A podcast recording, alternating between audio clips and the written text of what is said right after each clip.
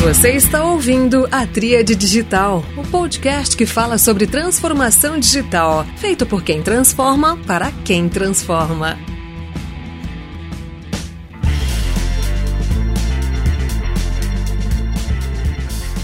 Olá pessoal, este é mais um episódio da Tríade Digital, o podcast feito por quem transforma para quem transforma. Hoje eu tenho um convidado especial que eu admiro bastante, que é o Thiago Micheli. Thiago, aqui na minha resenha pré-episódio, eu combinei como eu apresentaria e ele falou: Cara, a melhor palavra, a melhor definição é vendedor. Então, tô aqui com um super vendedor, o Thiago Michele, que além de vendedor é empreendedor e cofundador de uma série de projetos. Thiago, muito bem-vindo. Boa noite, boa noite, Bruno. Bacana, muito obrigado pelo convite. Eu te acompanho há bastante tempo e tô super feliz de participar do podcast e espero poder contar para o pessoal um pouco de como eu ajudei a vender algumas ideias nessa trajetória aí. Perfeito. Thiago, eu queria que você começasse falando, cara, sobre as suas iniciativas vigentes, né? Quais são as empresas e os setores que você está investindo seu tempo é, e contribuindo com a sua capacidade de vendas? Vou te chamar de Brunaca, tá? Não tem jeito, né? tem que ser, tem que ser Brunaca. Brunaca, eu tô com alguns projetos rodando neste momento e, como você sabe, eu sempre trabalhei com tecnologia e com digital, né? E eu acompanho esse movimento digitalização desde o início dos anos 2000, né? Quando eu montei meu primeiro negócio. Hoje eu sou sócio da maior agência de digital de Minas Gerais. A gente atende uma série de grandes empresas, grandes marcas. Tem um trabalho muito legal, tem cerca de 80 pessoas trabalhando comigo nesse projeto. Fora isso, hoje sou investidor na Waze, primeiro aplicativo de atividades extraescolares do Brasil. Então, a Waze facilita, desburocratiza e simplifica o processo de pais como eu e você de escolher as atividades extraescolares para os nossos filhos. Então, a Waze, ela, a partir das qualidades, das competências que os pais identificam nos filhos, ela oferta os cursos ideais entre só para você ter uma ideia, em Belo Horizonte são 257 tipos de atividades diferentes para que crianças e adolescentes possam se desenvolver numa jornada educacional realizadora e que as prepare para o futuro, né? Onde as qualidades, as competências esperadas do futuro são bem diferentes do que a formação que a gente tem hoje. Além disso, eu tenho um outro projeto que está começando no mercado imobiliário, um app para resolver a vida do ponto de vista de contabilidade, né, do ponto de vista contábil, para quem é MEI e simples, que é a óbvia, e alguns outros projetos na área de comunicação que a gente está começando. Tem outros dois ou três projetos, a gente tem buscado oportunidades nessa minha área de origem aí, sempre envolvendo essa área de marketing digital, de mídia, de projetos que possam cooperar com essa minha experiência na área de digital. E eu sempre chego nesses projetos atuando como um conselheiro, um investidor, muito focado em ajudar na área de marketing digital, de ativação de growth e propiciando conexões com outras empresas, outros profissionais que podem ajudar no desenvolvimento dessas empresas. Fundador mesmo, eu sou da Comu. Os outros negócios, eu sempre chego ali para ajudar os fundadores originais do negócio. Sensacional, Thiago. Acho que esse ponto, né, já é um aprendizado interessante para dividir, que é sobre você a partir da sua área de formação, né, da sua área de origem, em publicidade, propaganda, comunicação e consequentemente vendas. E aí a minha próxima pergunta vai justamente nesse sentido, né? A partir de experiências de trabalho no seu campo de formação e a partir disso você vai expandindo, né? Então você citou aqui, por exemplo, um aplicativo de atividades escolares, depois no mercado imobiliário, contabilidade. Então são territórios que estão próximos, obviamente, da comunicação, que eventualmente até você os atendeu enquanto clientes, mas que agora você aporta o seu know-how como um investimento não só financeiro, mas um investimento também de capacidade, né? Que muitas vezes vale mais, inclusive, para pequenos negócios do que efetivamente só o recurso financeiro. Então, minha pergunta, cara, é, como que você fez essa jornada empreendedora, cara? Como que você vira de um funcionário de, dentro de um campo de sua formação e vai empreendendo, cara? De onde veio o clique ali para você hoje ser sócio da agência digital aí de Minas Gerais com todo esse pessoal trabalhando no seu entorno? A virada empreendedora, ela aconteceu na minha vida muito cedo, né? Eu montei meu primeiro negócio com 22 anos, no sexto período da faculdade. E aí eu montei esse negócio com 22 anos, muito incentivado pela oportunidade e pelos meus ex-sócios, que na época tinham uma experiência super legal. Eu era um cara novo, eu tinha de 21 para 22, eu estava começando esse processo. Eu estava terminando minha educação formal e começando. E de lá para cá, eu ajudei a construir esse negócio que começou com três pessoas sentadas numa sala de 20 metros quadrados e se desenvolveu numa, numa grande agência. Depois eu saí de lá e montei uma outra agência. E nesse negócio, eu comecei a perceber que a minha experiência de acelerar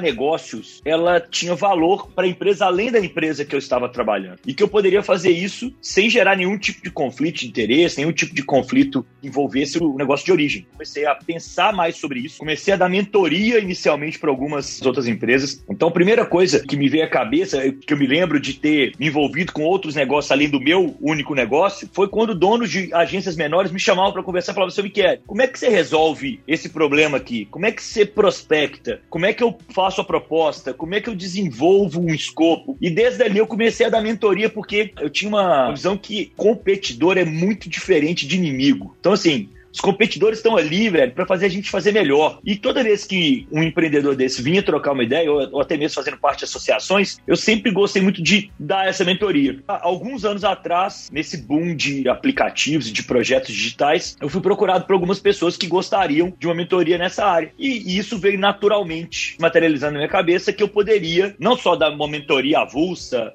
algumas horas de ajuda para algumas empresas, como eu sempre faço, mas de me envolver mais profundamente com esses negócios, correndo alguns riscos junto com eles e aportando o meu conhecimento. E daí veio esse processo de dono de agência, de sócio de agência, de uma agência que para Belo Horizonte é grande, né, mas para São Paulo nem é tão grande. A gente fala a maior agência de Minas. Poxa, é uma agência grande aqui em Belo Horizonte, não tão grande em São Paulo, mas com muita qualidade, tá, Branca? Eu gosto de falar isso porque os mineiros aqui, nas agências de Minas, mandam ver com muita qualidade eu comecei a perceber que esse conhecimento e essa mentalidade era muito importante para esses empreendedores, porque tinha muita gente vinda do mercado, mas vindo de uma posição de empregado de uma empresa. E essa mentalidade de empreendedor, ela tem algumas características que são para mim muito marcantes. Primeira característica, você não pode descansar nunca. Não que eu acho que o cara não pode tirar férias, tá, gente? Não é isso, não. Mas assim, ele tem que ser incansável em ter a melhor equipe, em prover para a melhor equipe as melhores condições, em prover para os seus clientes os melhores resultados, o melhor serviço possível. Você tem que ser incansável nisso. Você tem que ser incansável numa luta para reduzir custo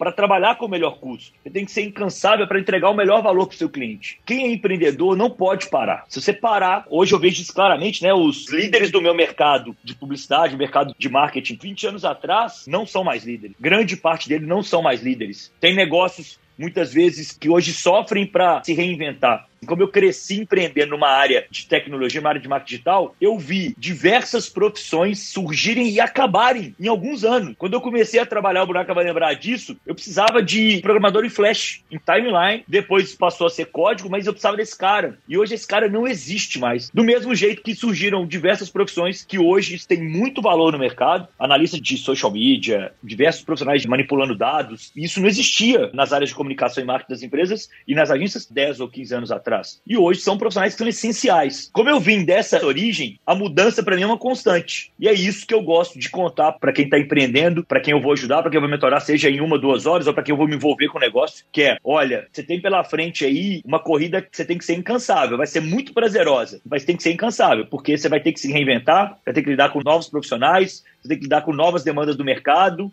você ter que prover para sua equipe, vai ter que criar uma cultura muito forte, vai ter que vender o tempo todo essa cultura para a sua equipe, para os seus clientes, e isso é muito importante quando você está empreendendo. Seja uma empresa de tecnologia que você imagina que ela vai valer bilhão, né, que ela vai ser um unicórnio, seja numa empresa que vai ter um tamanho menor, mas que vai te satisfazer naquele processo, mas você vai ter que ser incansável. Sensacional. Adorei essa expressão, né, de que competição ou competidor é muito diferente de inimigo. Eu acho que é bastante recomendado ter uma boa relação com os demais atores do seu setor. Confesso para você que fiz alguns convites, fiz alguns contatos. Estou em saúde há um ano e meio, né? Então a minha sede de aprender saúde é absurda. E aí quero falar com todo mundo, quero conversar com todo mundo e por vezes dá certo. As pessoas me recebem e a gente tem uma conversa interessante. E outras, eu acho que a turma ainda tá nesse mindset de que competidor é inimigo e que não pode receber, não pode responder a mensagem. É uma coisa super interessante. E, eu falo, cara, eu não vou falar número da empresa, não vou dividir planilha, a gente vai falar sobre o setor e, e a competição é global e tal. Mas eu acho que esse ponto vale muito aí, não só para os empreendedores, mas também para todo mundo que quer aprender, até mesmo para estar em linha com o que você falou, né? Porque a gente não pode descansar nunca, a gente não pode nunca achar que está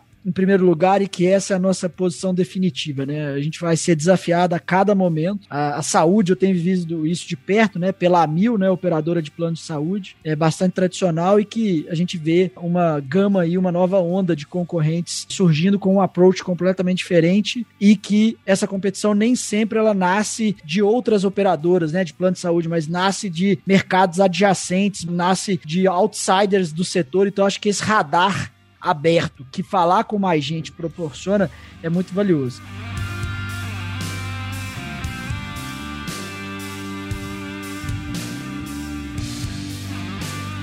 Cara, eu, eu queria agora, como curiosidade aqui, contextualizando nesse período que estamos vivendo, ainda de pandemia, né? Ainda porque você mesmo mencionou, né? Já temos problemas do passado voltando, né? O trânsito, a questão dos deslocamentos, as viagens, mas nós sabemos que ainda temos grandes desafios até que a vacina de fato seja definida e distribuída. Como está o seu mercado de marketing digital nesse período? Quais são as taxas de crescimento? O que, que de fato a turma mudou comportamento? Empresas mudaram comportamento para entrarem no digital mais profundamente? E uma segunda parte da pergunta é sobre esse seu processo de mentoria, esse seu processo de acompanhamento de empreendedores, se se intensificou ou não nesse período período. Então, capítulo 1, um, marca digital nesse momento, e 2, a sua navegação no ecossistema de empreendedorismo. A área de marca digital, eu trabalho nessa área há quase 20 anos, né? Então, o crescimento ele é constante, mas o ramp-up neste momento foi um negócio absurdo. A minha empresa teve um segundo semestre, na verdade, três trimestres, nós vamos fechar aí o último trimestre do ano com números muito positivos, com crescimento enorme, e isso dentro de clientes que a gente já tinha, tá, Brunaca? Assim, não tô falando também só de cliente novo e marcas novas, mas ficou muito claro que a pandemia ela tirou alguns lastros dos decisores das grandes empresas, porque eles ficaram sem saída. Esses momentos críticos, eles geram para os decisores essas oportunidades de tomar decisão sem ter um segundo caminho, um caminho mais seguro. E o digital sempre para decisores estavam muito acostumados com os caminhos tradicionais, o digital sempre foi um caminho não muito seguro, um terreno não muito seguro. E quando veio a pandemia e o decisor viu o varejo trancado, seus números caindo, olha, a única alternativa que eu tenho é ir para esse outro lado. E a gente viu muita gente voltando a procurar a minha equipe com essa visão do tipo, olha, vocês sempre falaram isso comigo, me direcionaram esse investimento e a gente ia com pequenas doses, um crescimento acanhado, sempre evoluindo, mas um crescimento pouco expressivo. E isso aconteceu aconteceu muito forte agora na pandemia. As taxas de crescimento do e-commerce são absurdas. Eu acho que esse ano o e-commerce vai crescer quase 50%. É um número que demoraria aí alguns anos para ser atingido. E essa mudança cultural, ela veio para ficar. Eu não acredito muito nesse papo de novo normal, não, tá,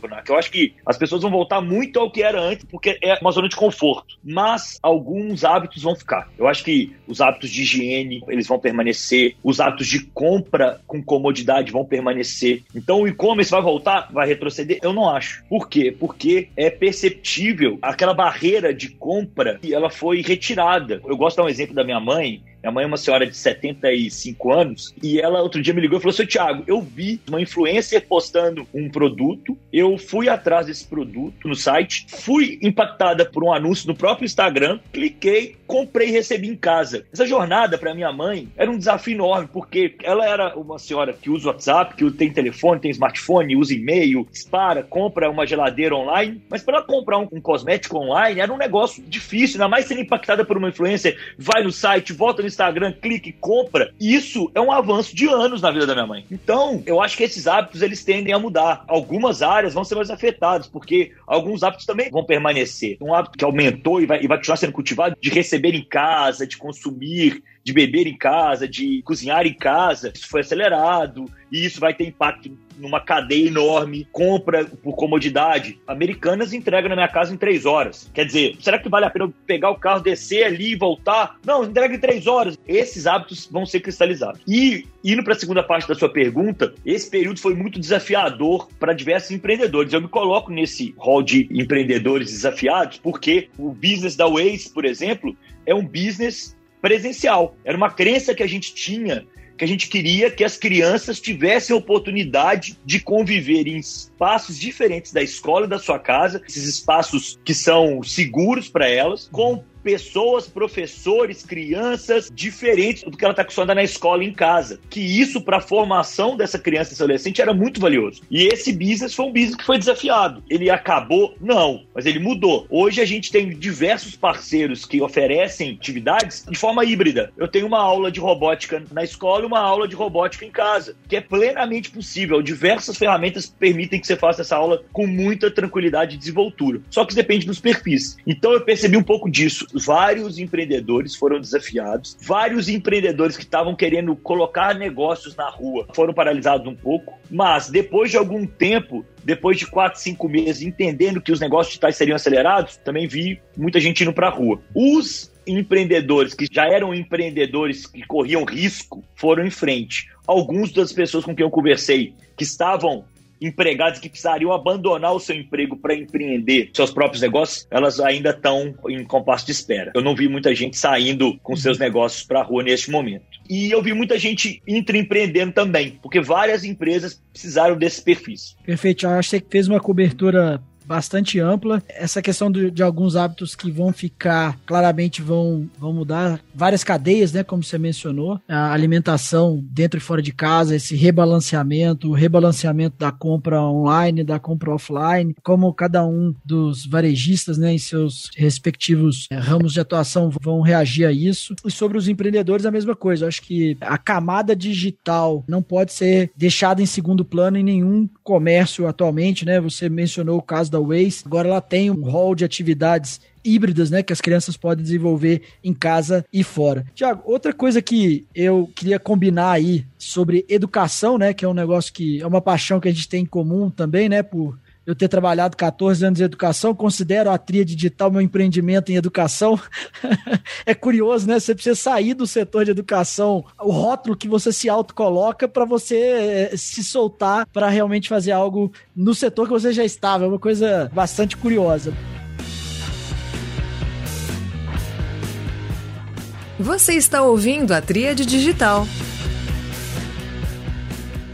Mas eu queria perguntar sobre o ponto de vista do gancho da Waze e também do marketing digital, né? Que você falou dos influenciadores na jornada de compra da sua mãe, né? Você citou esse exemplo, e aí eu conecto esses pontos e falo assim, cara, você consegue ver uma tendência em educação, né? Educação continuada, essa educação que o lifelong learning, né? Esse conceito, ele tá também rebalanceando a importância das universidades, das escolas, cara, porque você olha que você tem, não necessariamente influenciadores digitais, mas professores mais digitais oferecendo seus cursos online e híbridos diretamente para estudantes via o seu próprio processo de venda. Então há uma certa desintermediação da educação. Você não tem um ente claro que é a escola entre quem produz conteúdo e quem consome conteúdo. Você está juntando as duas pontas diretamente, né? O produtor de conteúdo e o consumidor de conteúdo. Isso também me parece uma nova fronteira, né? Que essa pandemia explicitou. Eu acho que uma crença que a gente tem em comum aí é essa crença de que esse mercado vai ser desintermediado. Não tem por que um professor que oferece um conteúdo conteúdo de altíssima qualidade numa área, não estar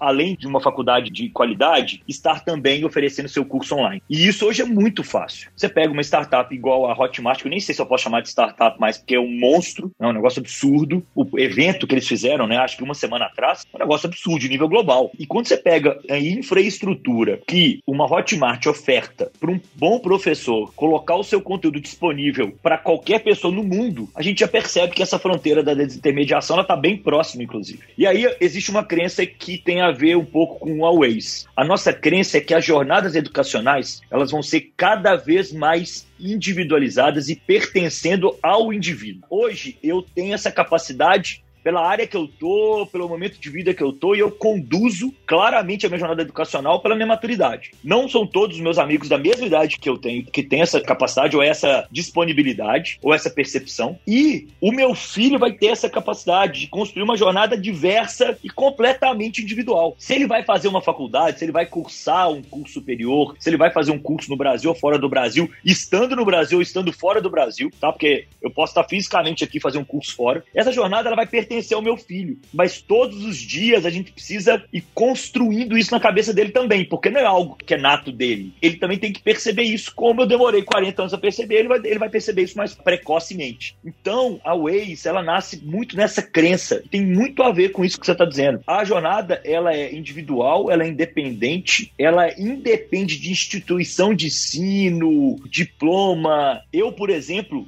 eu não me lembro a última vez que eu entrevistei alguém para trabalhar na Comu, eu entrevisto grande parte das pessoas que trabalham na Comu ou nas startups e perguntei para ele: o que, que você formou? Qual o seu diploma? Eu pergunto sobre experiência de vida, sobre formação, sobre o que o cara deseja fazer daqui a alguns anos, o que ele leu recentemente, o que ele estudou recentemente, o que ele viu recentemente, o que ele quer mudar no mundo, o que ele considera realização, algo que ele fez na vida dele que não é profissional, que, ele se orgulha, para entender se ele é um realizador, independente da formação. Então eu acho que as instituições de ensino, elas precisam entender isso. Elas precisam ser plurais o bastante para serem consideradas nesse processo, que vai ser diverso, vai ser inconstante ou vai ser muito constante. Isso dá o poder do indivíduo de estudar o tempo inteiro. O que, que na minha época era uma questão para mim de estudar o tempo inteiro? Eu precisava ter grana para estudar o tempo inteiro. Hoje a pessoa pode estudar o tempo inteiro, escolhendo se ela vai gastar mais ou menos grana, ter mais ou menos qualidade, ter mais ou menos diversidade, mas ela é capaz de estudar uhum. o tempo todo. Então, essa jornada de educação contínua, essa jornada de construir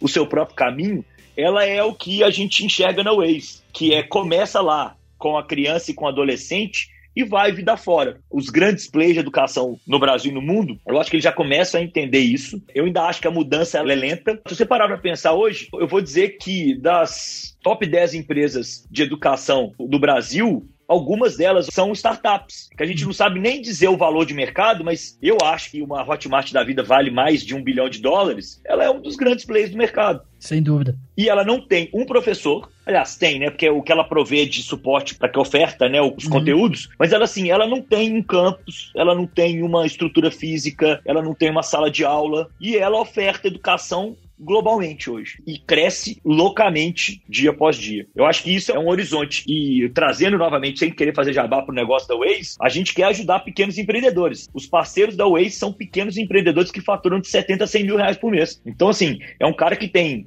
três, quatro, cinco, sete funcionários. É uma escola de bairro, mas que a gente quer ajudar esse cara, a gente quer empoderar esse cara, a gente quer captar para ele, para que ele se mantenha como ótimo professor de inglês, um ótimo professor de música, um ótimo professor de yoga, um ótimo professor de quadrinhos. A Hotmart, de fato, é um player que tem que estar tá no radar, seja de qualquer profissional que trabalha com transformação digital, aceleração digital, que está no campo do empreendedorismo como uma referência brasileira de sucesso. É, mineira, né? Inclusive, é, vale mencionar aqui, mas também para o pessoal de educação, né? Quem está no setor formalmente de educação tem que encará-lo como um concorrente, porque enquanto plataforma, né, ela está atraindo as duas pontas, né? Os consumidores de conteúdo e os produtores de conteúdo. Então, quando você tem um agente novo que é capaz de agregar esse volume, essa audiência, ele tá tirando essa audiência de algum outro lugar e aí você compete não no mesmo nível de ensino, né, no diploma e tal, mas no dinheiro que a pessoa investe em educação. Então esse dinheiro, como você mencionou, cada um tem sua trilha. Com a maturidade, cada vez que as pessoas vão adquirindo, vão gastando esse dinheiro do jeito que elas imaginam.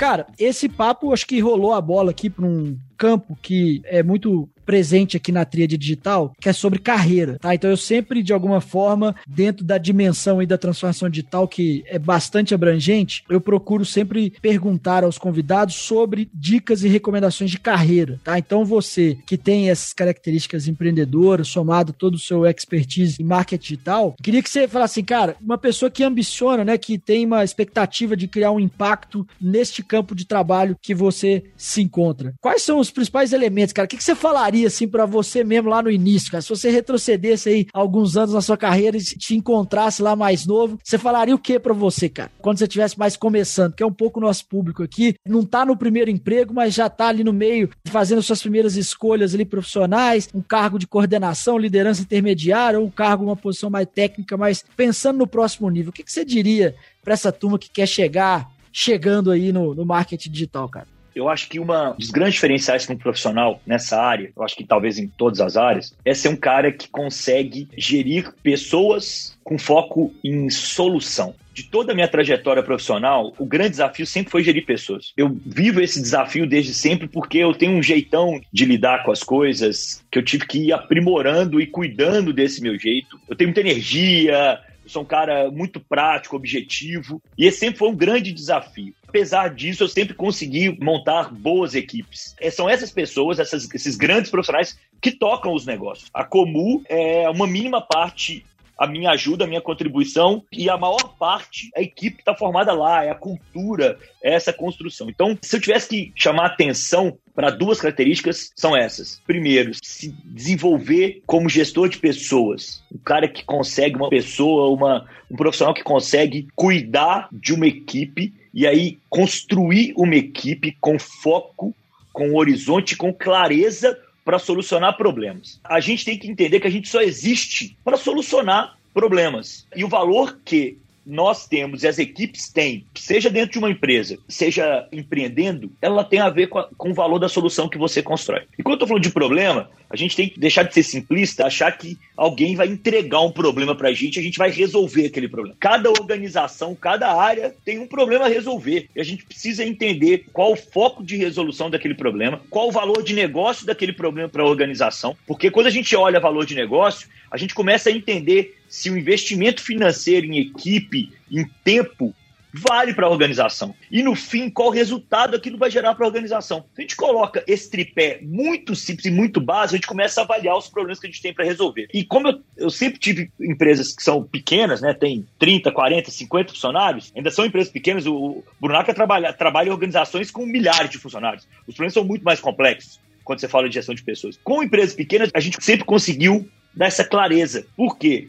Porque a gente trabalha em prol de, de solucionar um problema para uma outra marca. E isso é muito importante. Às vezes as equipes, os empreendedores, os funcionários, eles perdem o foco e é importante olhar para isso. Olha, o que eu estou fazendo está gerando resultado? Está levando a minha meta, o meu indicador de performance daqui para cá e melhorando? O investimento sendo feito para isso condiz com essa melhoria? Se a gente tem esse valor, se a gente tem essa cabeça, tem esse mindset, a coisa funciona. E, gente, isso é das mínimas coisas. O pessoal do administrativo do escritório falou: me quer, a gente quer comprar uma impressora. Ajuda a gente aqui para entender se a gente deve comprar uma impressora ou não. Eu falei: tá, a gente aluga uma impressora, mas por que, que a gente quer mudar de locação para comprar essa impressora? Não, porque essa impressora estragou uma vez e demoraram muito para consertar. E a gente deixou de imprimir o quê? Não sabiam dizer o que, que a gente deixou de imprimir. A origem do pensamento estava certo. Poxa, eu não quero deixar ninguém aqui na mão por não imprimir. A gente imprime tão pouco que o custo daquela solução não fazia sentido naquela mudança. Dá para encontrar um fornecedor que tem um SLA melhor do que esse? Dá. O preço é muito diferente? Não. 5% mais caro. Então, em vez da gente gastar com uma impressora que vai ficar encostada aqui, daqui a pouco vai dar manutenção e, enfim, vai ter um custo, vamos continuar com a terceirização pagando 5% com esse SLA mais barato, mais adequado à nossa necessidade. Estou falando de uma bobagem, gente, mas a uhum. gente coloca esse jeito de pensar em tudo, porque aí a gente vai conseguir gerar resultado para a organização. Excepcional, cara. Você falou sobre foco, você falou de ter clareza do problema que você está resolvendo. Acho que essas coisas são libertadoras, tá? Acho que não tem nada pior do que pôr muita energia, muito esforço em coisas que depois elas, elas não servem para nada. Elas, elas vão ser engavetadas. Então acho que é frustrante quando você perde um pouco o foco. É uma distração, é um desperdício de energia das pessoas quando elas estão envolvidas em atividades que elas não vão de fato resolver. É importante nessa equação aí ter o horizonte de longo prazo, tá? Ter uma visão de longo prazo. Porque se você só olhar preço, foco, investimento e resultado para a organização, você vai tomar uma decisão de curtíssimo prazo e que ela pode comprometer uma estratégia de longo prazo. Então é muito importante você ter clareza dos objetivos da sua organização de longo prazo. Às vezes você vai gastar mais agora para construir uma reputação que vai te dar um colchão de, de reputacional para o futuro. Então esse investimento agora vale, mesmo que eu não tenha um resultado objetivo. Então é preciso fazer essa equação olhando para o curto, médio e longo prazo. Você adicionou um ponto muito relevante, ou seja, continua sendo foco, mas isso não pode ser sinônimo de só curto prazo, né? Acho que é um foco e orientação para fazer as escolhas, mas sabendo que você tem que mirar longe, mirar algo arrojado, ser ambicioso aí no planejamento e bastante focado na execução, né?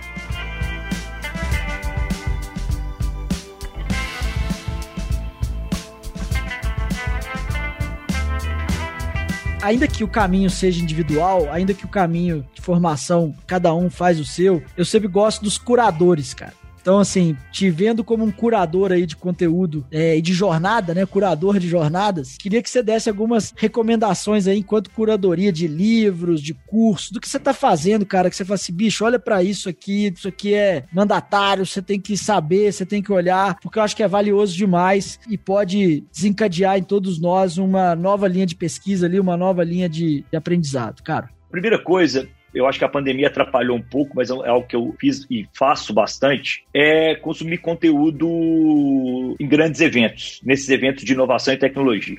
Você também já visitou vários deles, né, Brunaca? Eu acho que a construção de conteúdo de uma trilha ali, naquele caos, por exemplo, de Austin, do Web Summit, tem vários outros. Eu vi outro dia o GB, que é um cara que eu admiro muito, tá em São Paulo. Ele estava num evento de inovação na Colômbia, achei super legal fiquei interessado em conhecer. Estava assim, né? Estava participando de um evento que é colombiano, mas estavam completamente online nesse momento. Mas eu acho que esses eventos, e tem uma série de eventos interessantes depois eu mando uma lista para você, Braco. Eu, eu, sou maluco das listas, eu mando uma lista para você. E eu acho que esses eventos são muito interessantes para a gente conhecer gente diferente, com gente que produz conteúdo que a gente que não tá no nosso circuito e fazer networking é um negócio que eu acho sensacional, velho. Eu acho que eu converso muito, por exemplo, com as pessoas que eu conheci nesses eventos e sempre a gente troca ideias sobre mercado brasileiro, mercado português, mercado americano, outros lugares, o que, que a gente pode fazer, o que, que tem aqui, o que, que tem lá, o que, que pode levar daqui para lá e trazer de lá para cá. Eu acho isso muito legal. E a pandemia trouxe uma, um facilitador primeiro para consumir esse conteúdo, né? Vários desses eventos globais que tinham custos altos vão acontecer online com custos diferentes. Eu acho que, se não estou enganado, está até acontecendo agora, o Web Summit aconteceu semana passada, enfim. Esse livro aqui, ó, o Chief Culture Officer um grande amigo meu, Eric Carioca, me indicou e eu gostei muito, porque ele fala de algo que é muito relevante. Eu já sofri, envolvendo questões culturais das empresas que eu ajudei a fundar e a construir. E esse livro traz algumas práticas, algumas sugestões. Eu acho bem legal pensar nisso porque é a cultura que segura, velho. A gente está no momento de isolamento, por exemplo, todo mundo está remoto das empresas que eu trabalho e cultura garante um alinhamento mínimo em relação ao que está sendo feito remotamente, a gente precisa ter um investimento em cultura ainda maior. Então é importante você manter os investimentos em cultura firme, mesmo trabalhando remotamente. E por fim, eu tô afinzaço, tem um amigo que fez um curso na Suécia, na Hyper Island, não sei se você já fez, ô Brunaca. É, eles estão ofertando alguns cursos online agora no Brasil, em português, deixa o conteúdo mais acessível. Meu sócio fez um recentemente, achou sensacional, e eu vou fazer um desses online, mas eu queria muito ir pro. Não lembro exatamente o nome que eles usam, não sei se é um bootcamp, mas é uma semana, cinco dias na Suécia, diz que é sensacional. E é um que eu tô ligado assim que a vacina chegar, a gente tiver condições de fazer isso com total segurança. Primeiro fazer o curso, depois conhecer a Suécia também, que é um lugar que eu não conheço, que eu só fiz de conhecer. Miquel, Quero te agradecer, cara, por essas dicas, esse livro, cursos. Quero sim conhecer a sua lista aí de eventos do digital aí, porque certamente aí tem preciosidades. Eu iria em alguns esse ano também, dentre eles o Web Summit, e infelizmente não foi possível. Quero te agradecer, muito obrigado aí por ter participado. Se quiser dizer suas últimas palavras, cara, tá tranquilo e eu encerro aqui o episódio. Antes de começar, eu comentei com você de uma palestra que eu dei, no papo que eu tive com alguns alunos da PUC de comunicação. E foi legal, depois dos feedbacks, um aluno falou assim: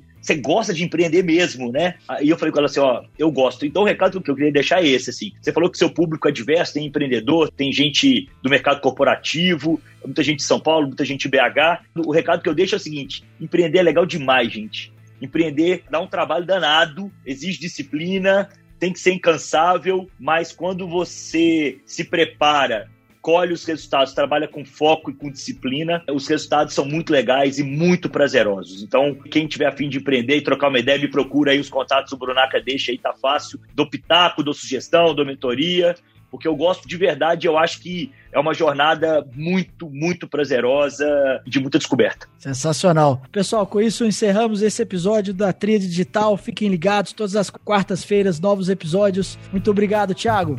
Valeu, Brunaca. Um abraço, boa noite.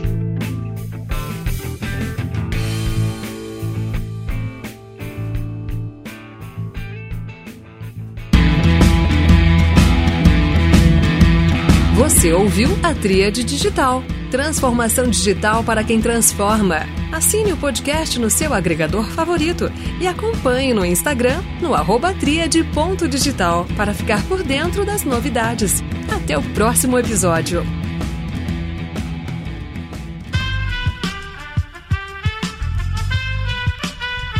Esse podcast foi editado por Aerolitos Edição Inteligente.